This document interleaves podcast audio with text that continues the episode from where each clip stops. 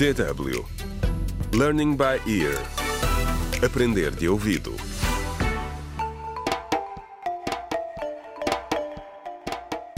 Contra o crime.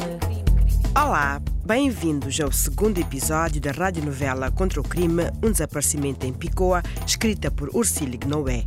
No episódio anterior, conhecemos Félix Guedes, um produtor de carvão vegetal de Picoa, que não está satisfeito com a nova política de gestão de florestas implementada pelo Estado. Ou melhor, não está satisfeito com os esquemas que a sua atividade envolve e nos quais ele próprio está envolvido. Neste episódio, vamos conhecer Tânia, Daniel e Germano, que se preparam para apresentar à comunidade a nova Agência para o Meio Ambiente e Florestas. Acredita em mim, Sr. Daniel, e na minha capacidade de conselheiro local para os assuntos ambientais. Farei tudo o que estiver ao meu alcance para facilitar o trabalho da Agência para o Meio Ambiente e Floresta. Oh, Germano, por favor, deixa de cerimônias comigo. Chame-me Daniel. Mas. eh, Olha, a Tânia tem me contado tantas coisas boas sobre a sua cidade natal que até já me sinto parte da comunidade. Por isso, trata-me por Daniel. Ok, ok, eh, Daniel. Como diretora florestal de Picoa, é uma alegria ver-vos todos aqui, juntos para moldar o futuro ambiental deste município. Sim, Cândida. E esperemos que o resto do país também siga o exemplo. Claro, Tânia. Ah, tu és jovem e esta é a tua cidade. Foste para a universidade e voltaste para cá. E como tu é que vais administrar a agência, todos vão seguir o teu exemplo.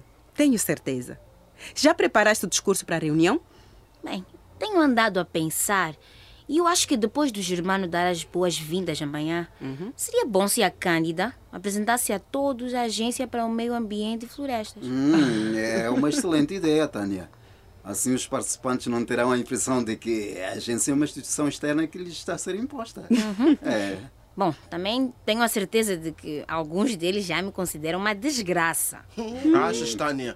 Alguém te disse isso? Sim! Há quem me considere uma traidora só porque fui criada e educada na tradição do carvão vegetal. E agora estou de regresso para lhes tirar essa fonte de rendimento. Oh. Não confundas o mau humor de algumas pessoas com rejeição de todos, Tânia. Sabes, quando fui nomeada diretora florestal há seis anos, também fui rejeitada. Tive muitos contratempos. Mas como podes ver, estou aqui. Olha, Tânia, este é o teu antigo local de trabalho. Todos vão facilitar-te o caminho. E eu vou estar sempre por perto. Obrigada, Daniel. De nada. Ah, E também tens a tua mãe Carolina que te ama muito e apoia. E o teu tio Félix também, como principal produtor desta cidade e presidente da Associação dos Produtores de Carvão Vegetal, saberá exatamente o que dizer para convencer os outros. Olha, Tânia, se isso não acontecer. Nós estamos aqui à tua disposição. Uau, é bom saber. Muito obrigada a todos.